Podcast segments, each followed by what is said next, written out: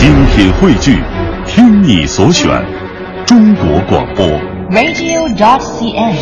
各大应用市场均可下载。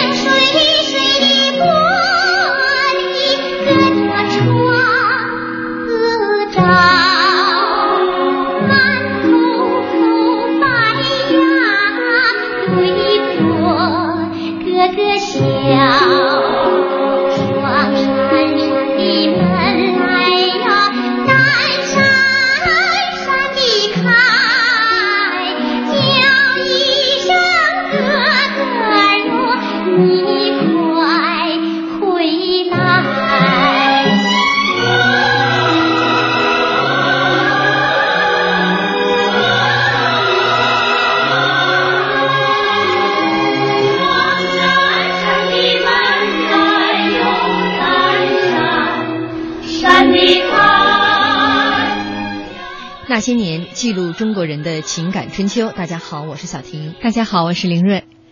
一九八四年，有两部改编自同名小说的电影被搬上荧屏，一部谢晋执导的《高山下的花环》，另外一部是吴天明导演的《人生》。这两部影片几乎瓜分了次年第八届大众电影百花奖的所有奖项。这两部电影都是一九八四年国产电影里面的经典之作。人生中，年轻人高加林的命运有没有触动过你？高山下的花环又是哪个片段曾经让你掉泪？大家可以在新浪微博检索“经济之声那些年”，或者艾特主持人小婷，艾特 DJ 林睿来和我们互动。今天嘉宾还是我们的老朋友，著名影评人宋子文老师。主持人好，大家好。嗯，今天一说这些影片哈，我觉得微博上现在大家基本上就站队了哈。有的人在支持《高人下的花环》，有的人在支持《人生》人生嗯张先生说：“我觉得小说《人生》更加宏大，农村的生活画卷描写的鲜活细腻，非常的喜欢。而且对我影响最深的也是这部作品，关于择偶观，想走捷径，娶了权势，结果还是要靠自己。对对对，这是用一个很新的说法，就是说，这两部片子其实在我的这个童年阶段呢，就是给我这个人生啊树立新三观啊，这是起到了奠基作用。没毁三观就行。这是不能这么说。这部影片跟大家来简单介绍一下，我们现在听到这首歌呢，叫做《叫一声哥哥，你快回来》，是电影《人生》当中的这个算是主题曲了，因为在片尾它再一次响起。对对对对。呃，这部电影呢讲的是这个农村的一个呃这个话题了啊。高加林是高小毕业。呃，高中毕业本来可以在这个农村里边留在小学任教，那就不是说农村户口了。他们就是经常很看重这样的一个身份，但是这个名额呢被大队长拿去给了自己的儿子，他对此就非常的生气。那村里的另外一位善良的姑娘刘巧珍，一字儿不识，但是很仰慕有文化的高加林，时常的帮助他。两个人呢也偷偷的恋爱起来了，但是在恋爱过程当中，双方家庭其实都不太满意，因为刘巧珍家里比较富裕，但是后来呢，呃，因为这个高加林他的这个大伯回来了。算是这个干部啊，那其他底下人呢，就为了讨好这个他的大伯，呃，偷偷给高加林安排了一个工作，那就是呃到这个县委去当通讯干事。他呢在这里认识见到他的老同学，这个老同学是广播站的广播员，嗯然后两个人呢，就因为他的这个同学也倾心于工作，呃，工作非常出色的高加林，向他表示了爱慕之心。那高加林在此情况下呢，就有点觉得巧珍儿没有文化。始乱终弃啊！有点就就是始乱终，呃因为巧珍来找他有一幕戏特别有意思，呃，来见他了，对两人没什么话题可聊。巧珍就说，呃，嗯这个谁家生娃了，什么那猪又下崽儿了，啊对对对对对 呃，然后又死了一只，就那个那个场面比较尴尬。太尴尬了，嗯就感觉那个当时那个状态的高加林，就是完全就是脑子放空了，就大家从从来都不在一个频道上。嗯，所以他最终也是拒绝了巧珍儿，而接纳了黄亚萍。但是在这个时候呢，就是一个意外发生了，就是呃，黄亚萍因为是呃这个也有男朋友曾经，那她为了跟高加林好，踹了她的男朋友，她的前男友的母亲就很生气就报复，就把这个高加林啊，并不是正儿八经从通过正规途径进入到这个县委当通讯干事这事儿给捅上去了。对对对所以他的这个公职又被抹了，回到了农村当农民。而这时候刘巧珍已经嫁人了，嗯是，所以说这个最后一幕就感觉那个高加林特别落寞，竹篮打水一场空。真是。呃，但是我感觉啊，那个时候其实啊，就把这个包袱其实扔给我们观众，就好像我们自己也站在了一个人生的十字路口上，到底是向左还是向右，嗯向前还是向后，我们需要重新思考一下，怎样才是我们真正意义的人生。嗯所以说这部电影啊，它真正意义其实在这儿。真正意义其实不是在他这个片中的戏剧空间，而是他放射出来这个思考空间。嗯，这也是路遥小说的魅力嘛。没错。所以说，呃，吴天明导演一看到这个本子，算是硬生生给抢过来了。本来并没有让他拍。对这个舞蹈呢，其他当时在看到这一部本子的时候，其实他在拍他的上一部片子叫《没有航标的河流》，是一九八三年。路遥的这一个中篇小说是一九八二年发表的。对对对他当时看到了这一本小说之后，就觉得这就是我经历过的人生啊，这就是我要拍的东西。没错，但是当时非常无奈，这一部本子已经被另外一个大的电影厂和另外一个导演看中，并且拿下了改编权。这个时候，这个吴天明导演就非常的不甘心。但是事情发生了一个转折，是因为他得知这一位导演想要把这一部剧移植到四川的九寨沟去拍，他就觉得这其实是破坏了这一部非常有力的作品的黄土地的肌理。没错，所以他就去找这个呃路遥。这编剧、原著作者两个老陕坐在那儿长谈了一个晚上，决定老陕的片子还得用老陕来拍。你这么一说，其实我很难想象。嗯其实说这个故事如果脱离了它这个西北的黄土味儿，它能是什么样子？我所以说我风现在特别就是说呃，这个这个给感谢啊，嗯特别给感谢这这种历史的机缘巧合也好，和这吴天明导演的这种努力也好，嗯才能使这部呃电影和这个能够这样以这样的一原貌原貌的呈现呈现呈现在这个在这个剧中，两位主人公，呃，高加林的扮演者是周礼京。我们这个微博上听听一页说，电影《人生》我没看过，甚至没有任何印象。但主人公扮演者周礼京，那在上世纪八九十年代，那是响当当的大牌明星啊。而且是大帅哥，哎，对，呃，你这个周礼京他不是陕北人，对然后呢，演这个刘巧珍儿的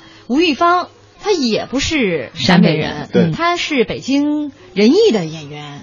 所以两个人呢，都需要到陕北去体体验验生活活。对这个吴天明导演对这点是很严格的，他把全剧组的人员都拉到了陕北的土窑洞里去体验。小伙子们整天裹着那个脏兮兮的、露着棉絮的黑棉袄，然后呢，吴天明还得命令他们每个人端着那个大老碗儿啊，然后蹲在那儿吃饭。是这是陕西的八大怪嘛？对啊，特凳子不坐啊，这个蹲着吃。你小时候也这样吗？这个，呃，我小时候并不这样，但是你不觉得这一幕很奇怪？因为周围有很多人都是这么吃。嗯这就是他的生活氛围。我们那个好像就是，如果是平房的话，哈，那个家家户门口都会有那个大石墩儿，啊，专门用来蹲着吃饭的吗？他不是他那个蹲，但是小孩也可以玩。吃饭的时候就就有人就蹲在那儿，有人蹲在下边这一幕很自然，对不像是你如果你没在那儿生活，你会觉得很奇怪，就是大家每个人都拖着碗到外边蹲着吃饭是一个什么样的就就农民工的那个形象。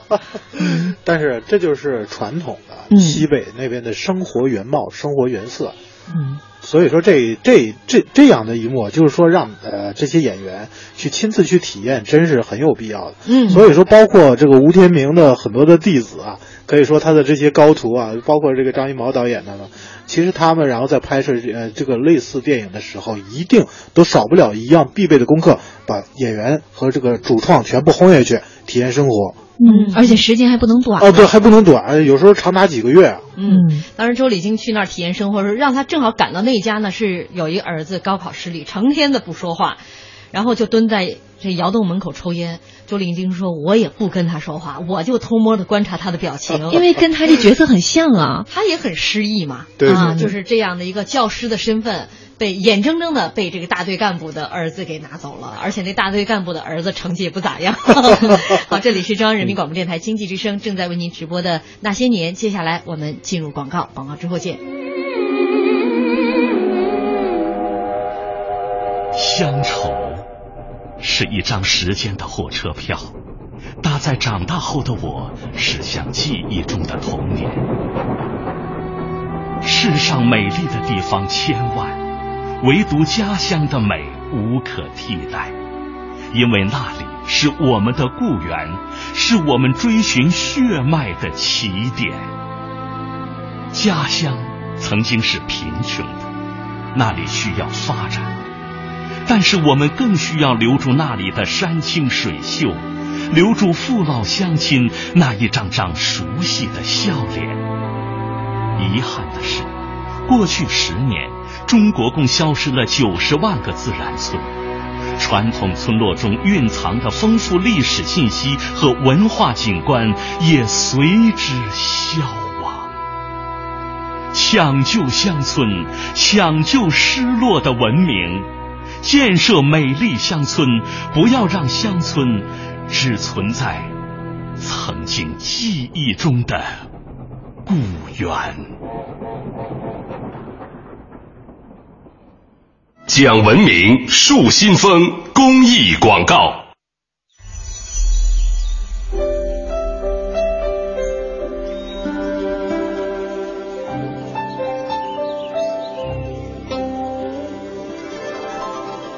聆听生命的光荣。中央人民广播电台经济之声。小妹妹是南流，有几句的那个知心的话，哥哥你记心头，走路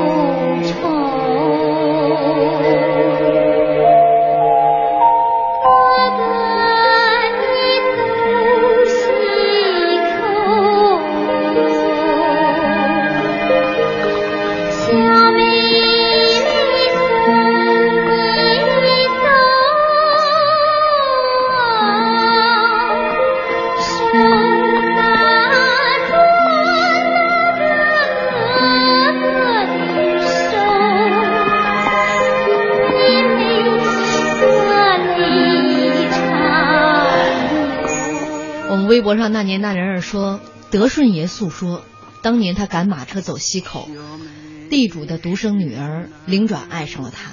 这位走西口队伍里最出众的，信天游唱的最好、最让人心疼的小伙子，他们偷偷的约会，德顺爷竟然连手都没有拉过灵转一回，只是每次都是有滋有味的吃着灵转给他带来的饼子、荞麦饸饹，听着灵转那银铃似的说话的声音，憨憨的望着灵转笑。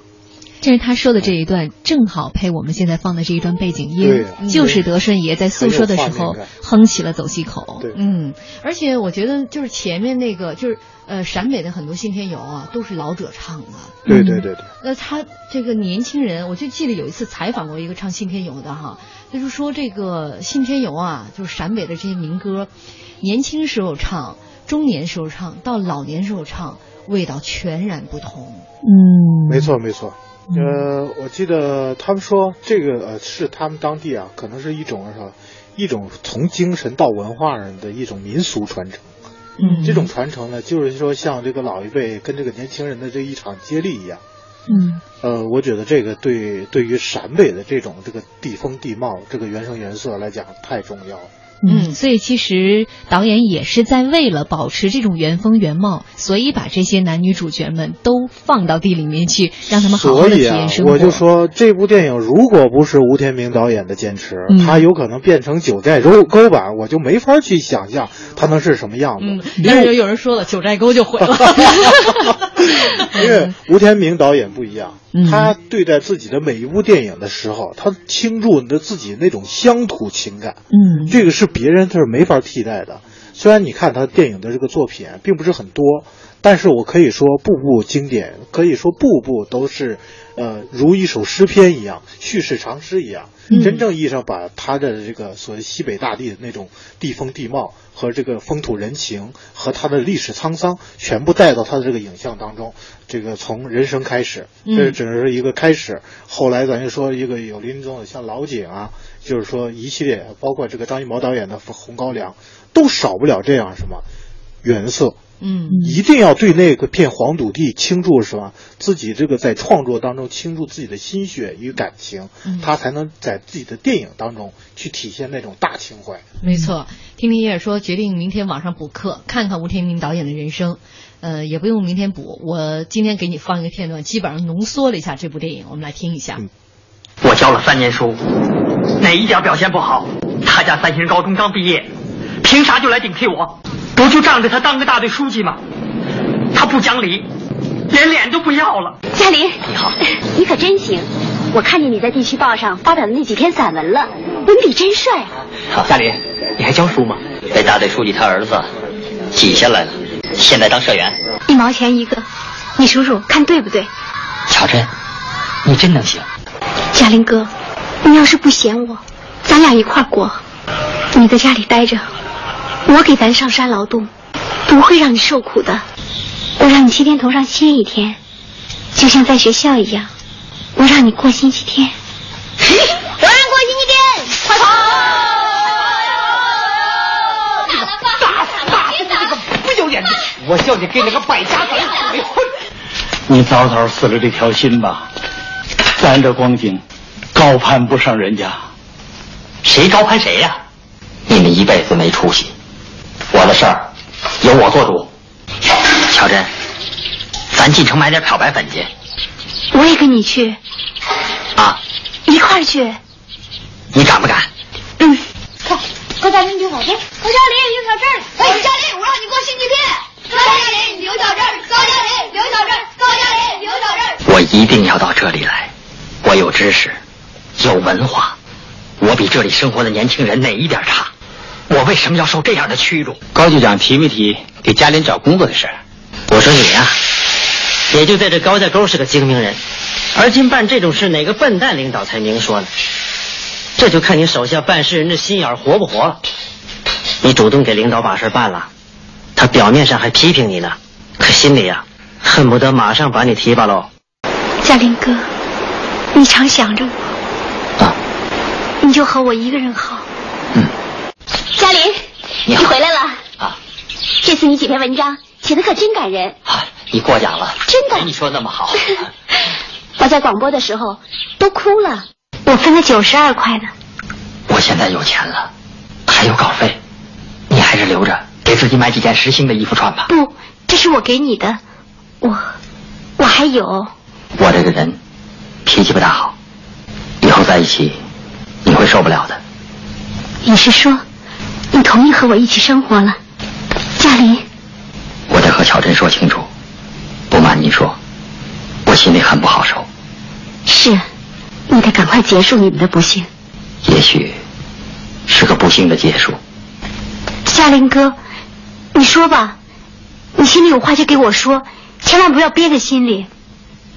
说出来，怕你要哭。你说吧，我我不哭。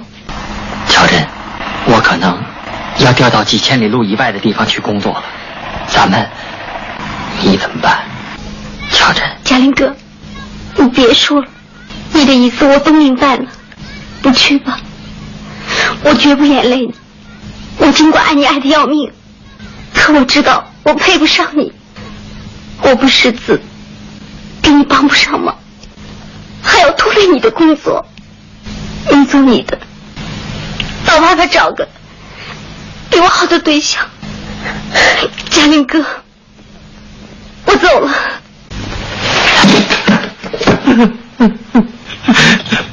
不，我就是要和你在一起。这已经不可能了，我又成了农民。我辞职，我不去南京了，我去给你当农民。亚明，我不值得你做这样大的牺牲。我知道，你对我的感情是真挚的，我很感激你。不过，从感情上讲，我更喜欢乔真，尽管他不识字。如果是这样的话，那我祝你们幸福。乔真已经和别人结婚了。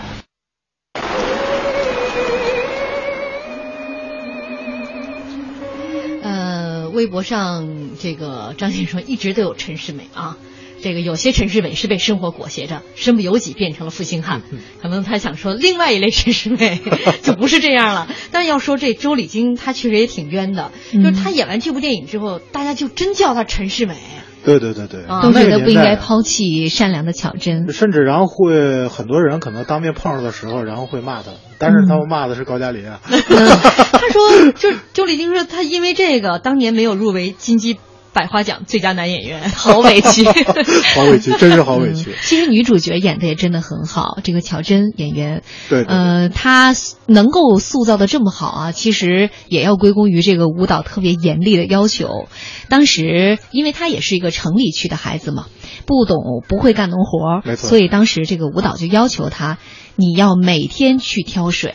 现在如果大家在翻看的话，你会发现有一个他挑水的镜头，虽然只卡了上半身，但是其实最初舞蹈是希望能拍全，于是就给他留了一个功课，说你停下你所有的戏法戏份，你就挑二十天的水，每天把我这个剧组里面的两大口大缸要填满。这个时候呢，你想一个弱女子嘛，当然有很多剧组里面的年轻小伙子要帮忙。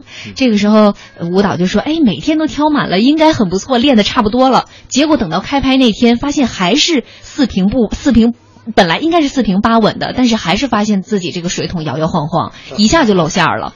舞蹈就特别生气，于是就把这个全景的镜头改成了一个半景。嗯，大家听了这个段子之后，就知道这个后来秋菊打官司的时候，张艺谋如何调教巩俐的，是师承于谁了？现在很多朋友都没有见过这个扁担水桶，没错，那个可不是好挑的。你第一次，然后那个两桶水，你掌握不好平衡啊。没错，很难很难挑的。我小时候挑过。但是那个很小的那个小水桶啊，嗯，呃，我也尝试过，就一开始确实你连道都走不稳，那个长长的这个扁担。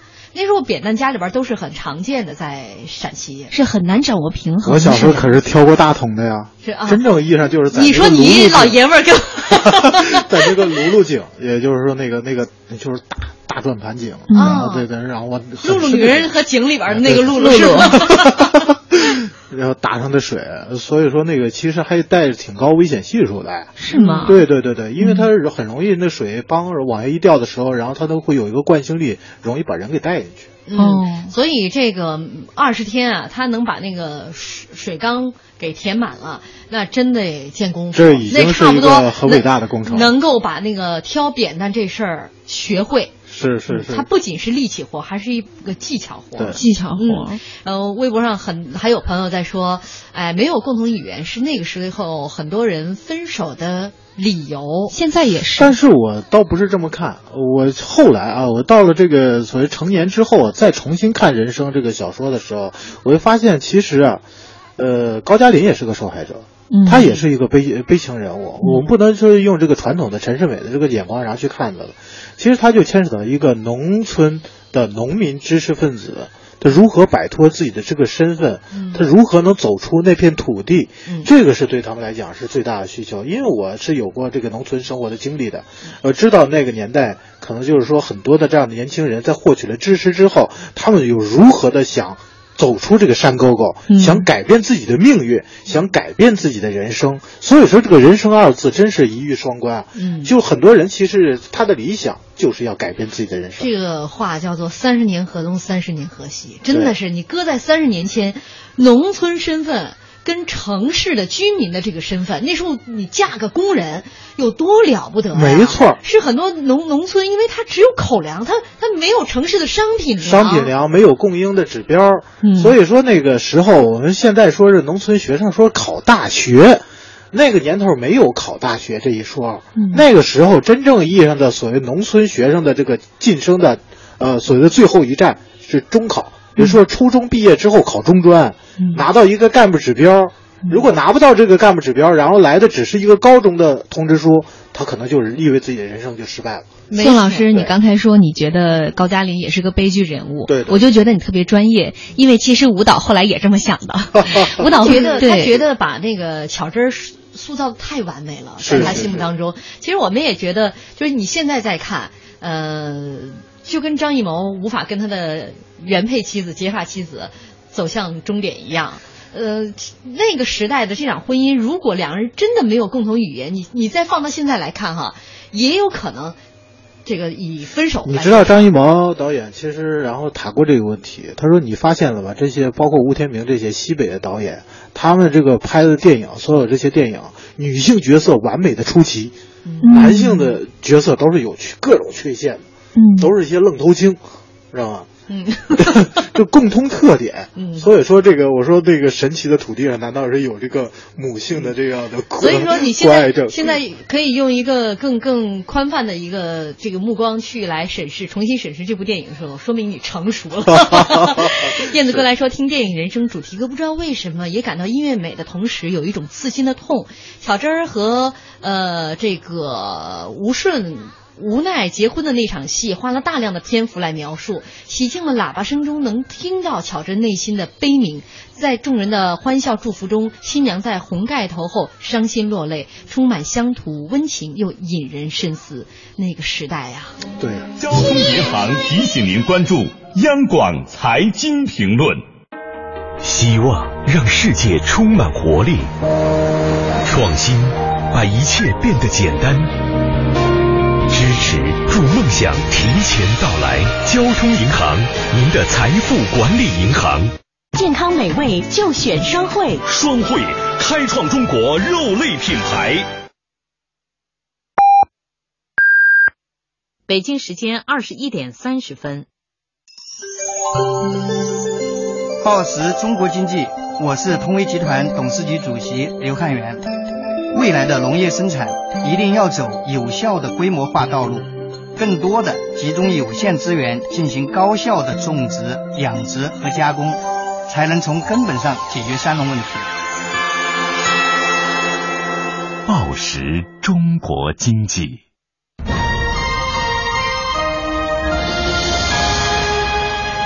经济之声。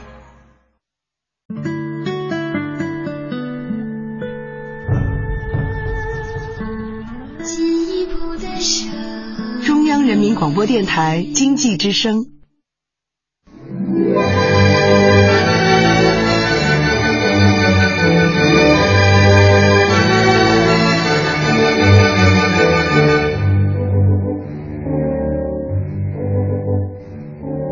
再见吧，妈妈！再见吧，妈妈！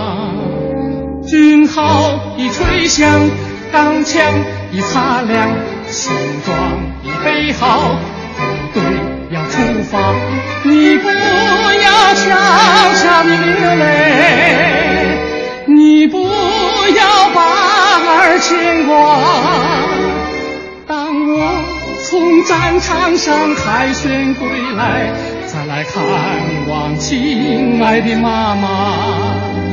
当我从战场上凯旋归来，再来看望幸福的妈妈。啊啊！我为妈妈擦去泪花。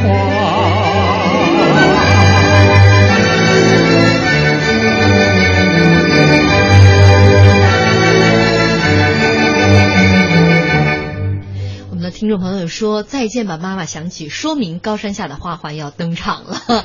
欢迎大家继续锁定中央人民广播电台经济之声《那些年》，本周《那些年》怀念八十年代系列。今天晚上我们一起来回顾一九八四年几部经典的国产电影。也欢迎您在新浪微博检索“经济之声那些年”或者艾特主持人小婷，艾特 DJ 林睿。嗯呃，要说这部电影这首歌还真不是这部电影的主题曲，虽然他们表达的都是一个主题啊，一个内容，一个题材。没错，没错。呃，所以说这个你刚开始一放的时候，我还挺惊讶，然后我自己然后搜一下大脑，然后这个怎么对这个歌儿在这个电影当中没印象？嗯，其实后来然后想想，确实。在那个特别的那年代，这个特别的环境当中，其实这个这首歌，李双江老师这首歌代表了一切的这样的情感。嗯，这一部作品在当年应该算是包揽了这个金鸡百花奖的许多奖项，一扫而空的感觉。你一看这个榜单，一半都是他。咱们可以简单梳理一下，你看，一九八五年第五届金鸡奖的最佳剪辑、最佳编剧、最佳男主、最佳男配；一九八五年第八届百花奖的最佳男演员、最佳故事片、最佳男配、最佳女配。嗯，哎呦，你一说这个榜单呢，我这一下子想起了这个当年的这个很大的这么一个乌龙嘛。嗯，我记得当时好像之前啊，之前这很多媒体给出这个预期啊，都说这个唐国强老师。呃，主演的这个赵萌生，嗯，要获奖，因为从头到尾，哈，对，从头到尾，然后关于这个片子的好评，就是对他这个演技上的突破呢，都是给予了肯定。嗯，但是谁也没想，就是说所有人其实抱着最大的希望，甚至然后就是说这个最佳男主，就是说报上出去之后，嗯，最后然后变成了这个梁三喜获奖，就是吕小河老师，对对。对对，他这个在百花奖和金鸡奖当中，吕小河老师都是以最佳男主角，对对对对对，拿到了这个奖项。对，所以说啊，当时然后这个事儿啊，争议了好几年嘛。然后当时说是不是对唐国强，然后有点不太公平。然后呃，当时的对他的这个批评声音是不是太过复杂、太过庞杂？嗯、大家然后死揪着不放的时候，是不是对他的这个评评比，然后会有了一定的影响？虽然有批评，但是这一部影片对唐国强老师也是很重要的。对，就像您的话，其实它是一个扭转自己形象的一部影片。没错没错，这是终于摘了这个奶油小生的这个帽子啊。嗯嗯。所以呃，这个也是 唐国强老师 很早年的这一这很长时间的一对阴影。嗯，今天在剪这部影片的一些这个片段的时候哈、啊，其实这个一个多小时电影，我看的呃这潸然泪下，太对太感人了这部电影。呃，而且这个你在剪辑的过程当中，因为一开始是对着画面剪，到后来是盲剪啊，对对就是完全是听声音，你就发现这部电影的这个台词。呃，有很多桥段是一大段一大段的台词，都写的非常的深入人心。你实在没办法把一整段台词这个对手戏的话给截断，嗯、你截断哪一句，你都觉得可惜了。没错、嗯，所以我觉得这部戏的成功，首先它有一个好剧本啊。嗯，咱们接下来咱们先来听一小段吧。我今天剪了一个，其实差不多有将近十分钟的这个片段，每一片每一小节都很精彩。我们先来听一第一小段高山下的花环的片段。连长，你的探亲报告批下来了。团部刚才来了电话，新调来的指导员明天就到，让他熟悉一下咱们连里的情况，我再走。我叫梁三喜，我姓赵，赵蒙生。哎呀，知道知道。住手！到，前来集合。是。哎，通知崔支班长，晚上多搞几个好菜。是。蒙生啊，我已经给你们师的领导打过三次电话，他们说，眼下不是前几年了，调动的事不能操之过急，让你在连队里干半年再说。啊，连长，你不走啊？我都知道什么原因。什么原因？有个人是枣核屁股，在这蹲不下来。谁也不是瞎子，来都快一个月了。连咱们连多少人数还不知道呢。你就是吃饭的，整天像吃药似的，我就是看不惯。连长，啊，这谁的衣服啊？指导员的。我说他自己不会洗呀、连长都在生活上要多关心他一点。送去，这不是幼儿园，还要想不让他回家想想啊！哪怕他天天用牛奶洗澡。老季，你要干什么？我疯了，挨揍，咱们还是要照顾。连长，你照顾他，他不照顾你，我都看透了。你就是把心掏出来，你也是留不住人家。翁上，调动之事已见眉目，师里答应着急办理。你一旦接到调令，务必尽快离开连队。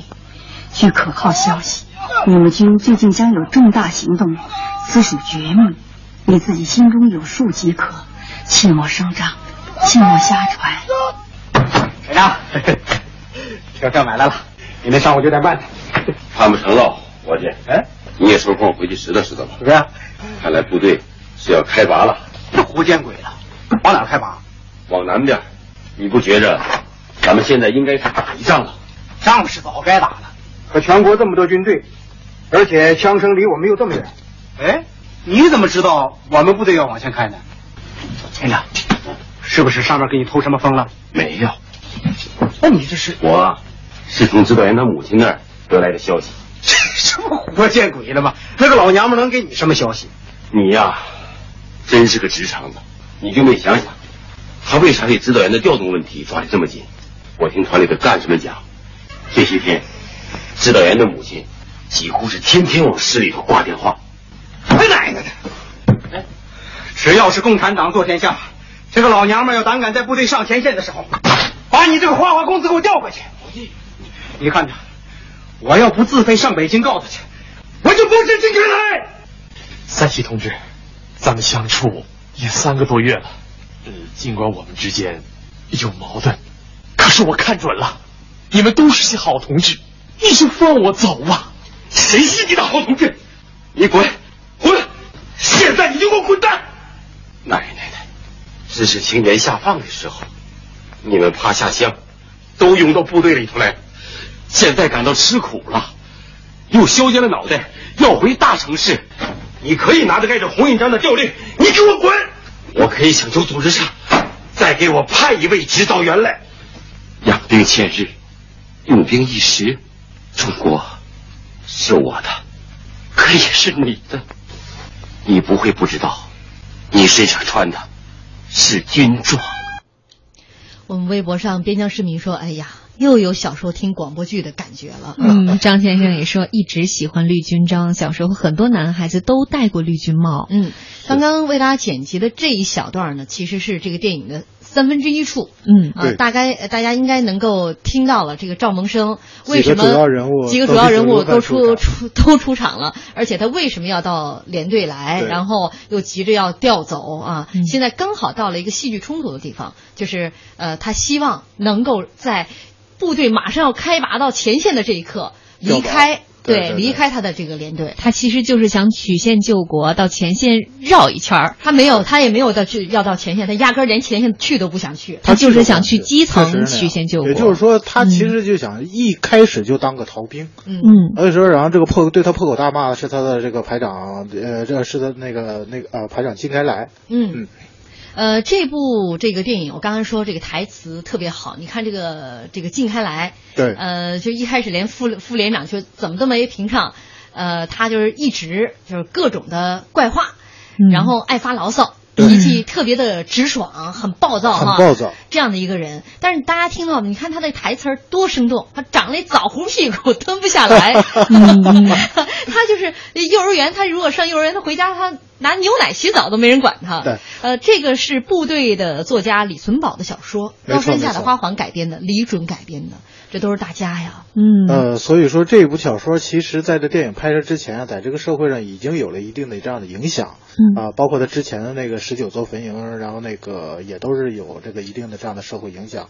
所以这部电影其实拍了之后啊，其实我更加其实佩服的是谢晋导演的他这个影像转化能力，嗯因为我知道这个文学改编电影现在就是一个老大难题，但在那个年代就不存在这样的这个难题。嗯他是真是把这个呃影影片是分了前后两半部，前半部分其实就是说活生生的给我们展现了一个那个时候的所谓的现代现代军营的一个呃群像画面，嗯让每一个人物都鲜活，让每一个人物都可爱，让每个人物都暴露他自己的缺点，让他每个人物都暴露自己的优势。嗯，我们也看到大家在军营里边打扑克牌，对说脏话，对，然后甚至然后就是说会各种不满、各种牢骚，然后各种怪话，然后都有。嗯，但是后面真是啊，像小婷刚才说的，真是泪点太密集了。嗯他们每个人物离开，对我们来讲都是深心中深深的痛啊。嗯，有听众不满意了，冲突的时候你却掐了，这就是我们要干的事儿啊！好，让大家听我们讲话。不过现在又让接着来一段是吧？来，接着来一段吧，因为在这部戏当中，接下来呢有一段非常著名的这个桥段，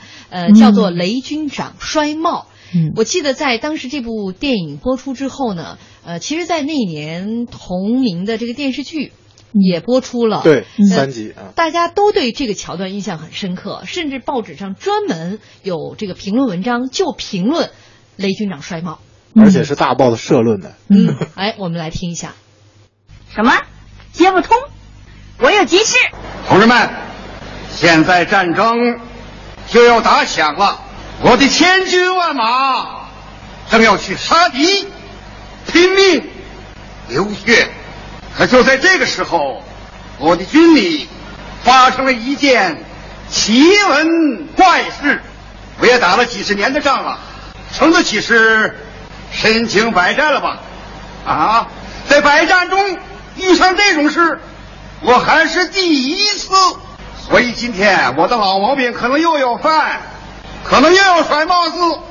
骂娘，有这么一位神通广大的贵妇人，了不起啊，很了不起哟、她竟有本事从千里之外把电话要到我的前沿指挥所。我想同志们都会知道的呀，在这种关键时刻，我的电话分分秒秒千金难买呀。他来电话干什么呀？让我关照他的儿子，要我把他的儿子调回后方，把我的指挥所当做交易所了。他奶奶的，走后门竟走到我流血牺牲的战场上。他的儿子何许人也？此人原是军机关的一个干事，眼下就在你们师某连当指导员。我不管他是天老爷的夫人还是地老爷的太太，谁敢把后门走到战场上，我偏要他的儿子第一个扛上炸药包去炸碉堡。打起仗来还得靠咱们这些庄户孙。对，他奶奶的，上了战场，谁敢后退一步，看我老金一枪不崩了。这倒是，连里出了广联局啊，咱们都跟着丢人。哎，雨果先生，对这个谈点感想吧。别看咱段永国不咋地，报效祖国，咱也愿流点血。可耻逃兵者不可当也。好，小段，到时候就看你的了啊。连长，我想跟大家谈谈。全连集合。是。我也是个军人，我我也有人的尊严。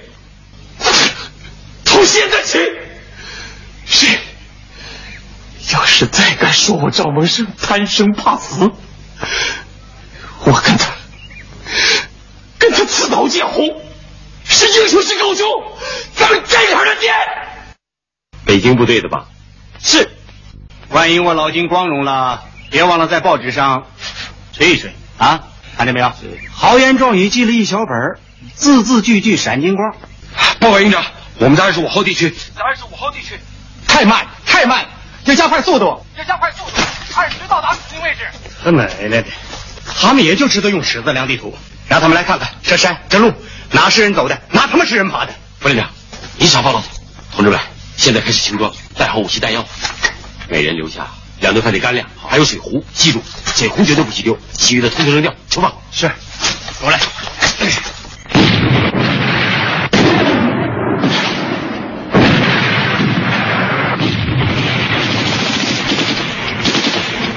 山脚下有片甘蔗田。对，连长，我去搞点战斗力去。走，去看甘蔗。指导员，有你这话就行了。犯错误的事儿，哪能让你们这些当政治的去干？反正我金开来没有政治头脑，已经出了名了，我就不信他奶奶的，二百个亿换不回来他一捆甘蔗。一班，好了，跟我来，走走。连长，副连长在回来的路上啊，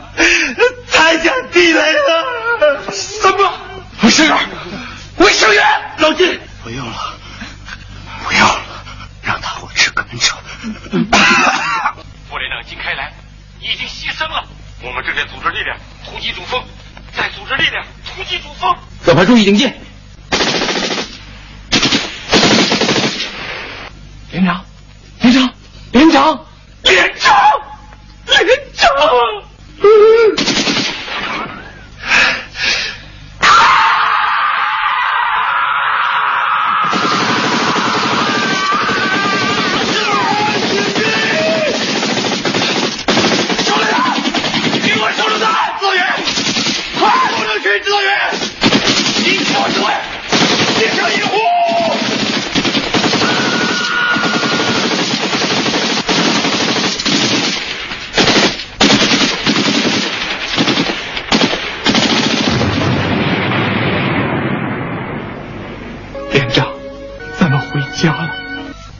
三喜同志牺牲的时候留下的。陈正南，这是我们指导员。大娘，给大伙儿添麻烦了。快坐吧。听说你们离开家十多天了。啊，那下了火车是走的。大娘，出了火车站不远就是汽车站，汽车能直接开到连里。你们没打听到汽车站在哪儿？打听着了，庄稼人走点路不碍事儿啊。省长，我想说句心里话。您请说。你是个军长，你把自己的孩子送到前线上，牺牲了。我哪怕就是看到了这一个，我总算是看到了，中国能兴旺啊！来，指导员，打明天俺和玉秀就走了。大娘想求你件事儿。好啊。三喜儿在队伍上欠了六百二十块钱，我都带来了。这是五百五十块，这是七十块，这是他寄给俺的那个欠账单子。啊，对呀、那个姓刘的同志也牺牲了，那就把钱寄到他家去。人死账不能空啊，帮俺办办吧。呃，这电影就为大家剪辑到这儿了啊。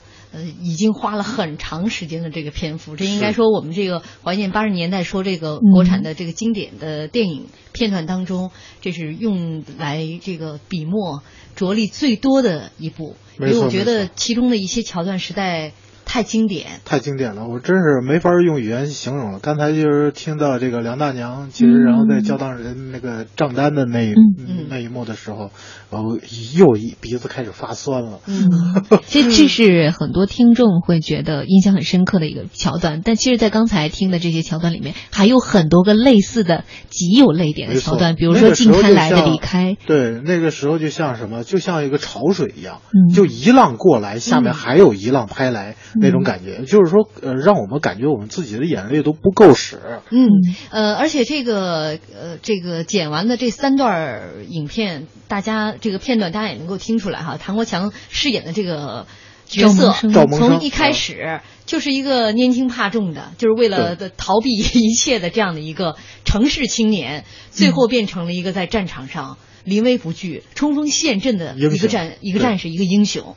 呃，这位网友无时无刻不在，他说被逼出来了。你看他的那声喊，包括他在这个呃就要打仗前夕，在这个全队指战员面前，他说：“是英雄是狗熊，咱们战场上见。”哎呦，你一说这句话，后来我记得然后是大众电影还是某些媒体啊，就是说非常这个愿意去引用他这句话，说唐国强几乎把他那几年然后遭遇的所有的批评的积累的那些怒气，可能然后都借着那些台词给发泄出来了啊，他也要有一个男人的尊严。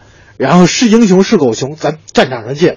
所以说他这个这一声咆哮，真是呃让很多人感觉心灵挺震撼。我们好多网友都说，哎呀，听了这几段录音之后又听哭了，或者是鼻子又酸了。就是谢晋导演真的是把这样一个题材的片子还原的特别有人性化。没错，呃，除了谢晋导演，除了电影美学之外啊，他非常注重人性人情的表达，嗯，这个是在他的电影里边是贯穿始终的，这也是我现在然后仍然去怀念那个年代的谢晋电影的一个非常重要的一个原因。嗯，那今天来看这部电影依然好看，好看。呃，前面这个每个角色人物塑造的如此的丰满，而且它的好看，不是因为它是战争。不是因为那场对越自卫反击战，而不是因为这个那个特殊的时代和大环境，嗯，而就是说，它真正也刻画了活生生的一群人，嗯，让他们活在了我们的心里。其实，在这部电影当中，呃，战争场面并不是特别的多，对啊，呃，尽管它不多啊，呃，这部电影它当时拍了两年，体验生活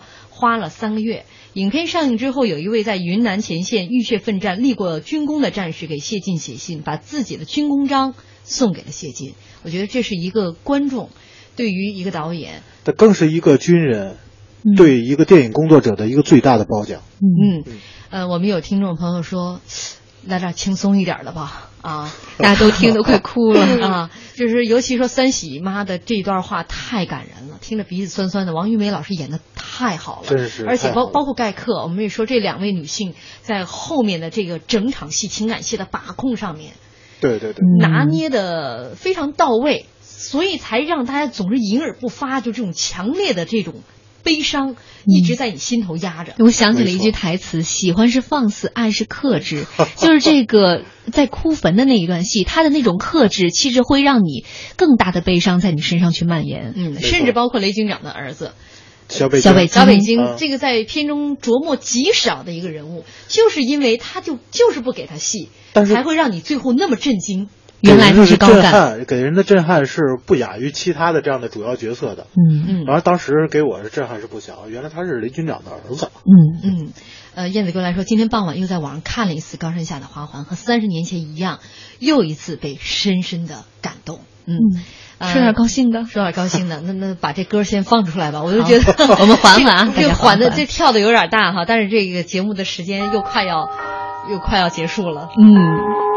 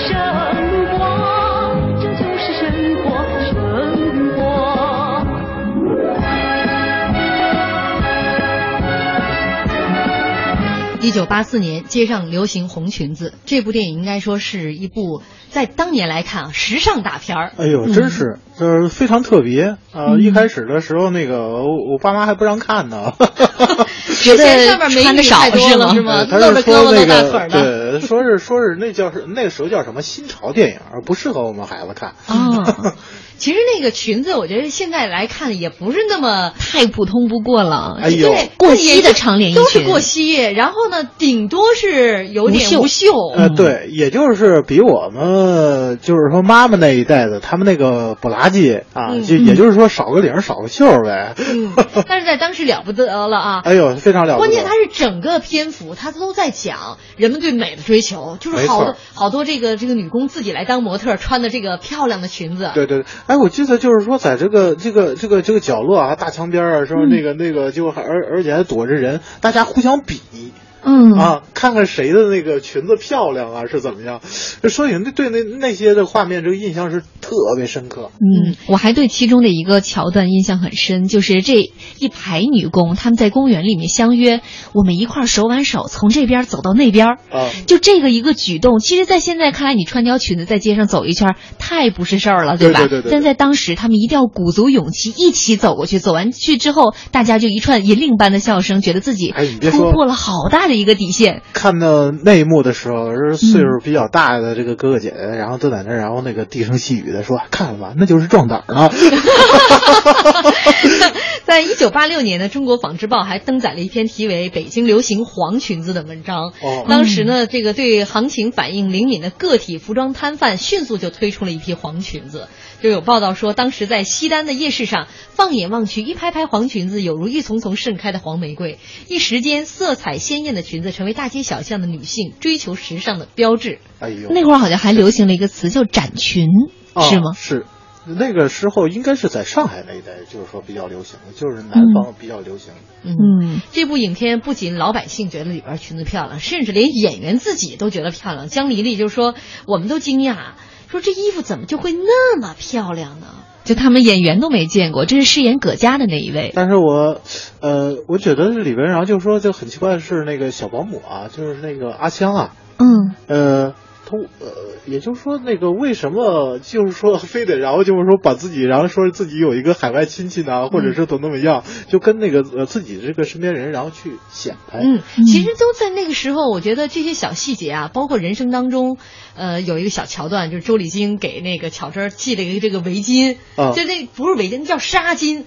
那八十年代纱巾四方的纱巾，你要现在围根本就不舒服的。嗯嗯，那个就纱巾流行的不得了，红的、艳红的、黄的、蓝的、黄，就各种颜色，我的印象很深刻。嗯是然后里边还有那种标签啊对色彩的认知还有那太种匮乏金丝在里边。哦，就那时候纱巾，你可你可能真的没有印象，因为九十年代以后就不怎么系纱巾了。对对对对，啊，你包括这个八十年代还有谁有海外关系？哎这这个这个好像也是一个特别重要，感觉是特别显赫的一件事。过去都是偷偷摸摸不敢告人的事情。对。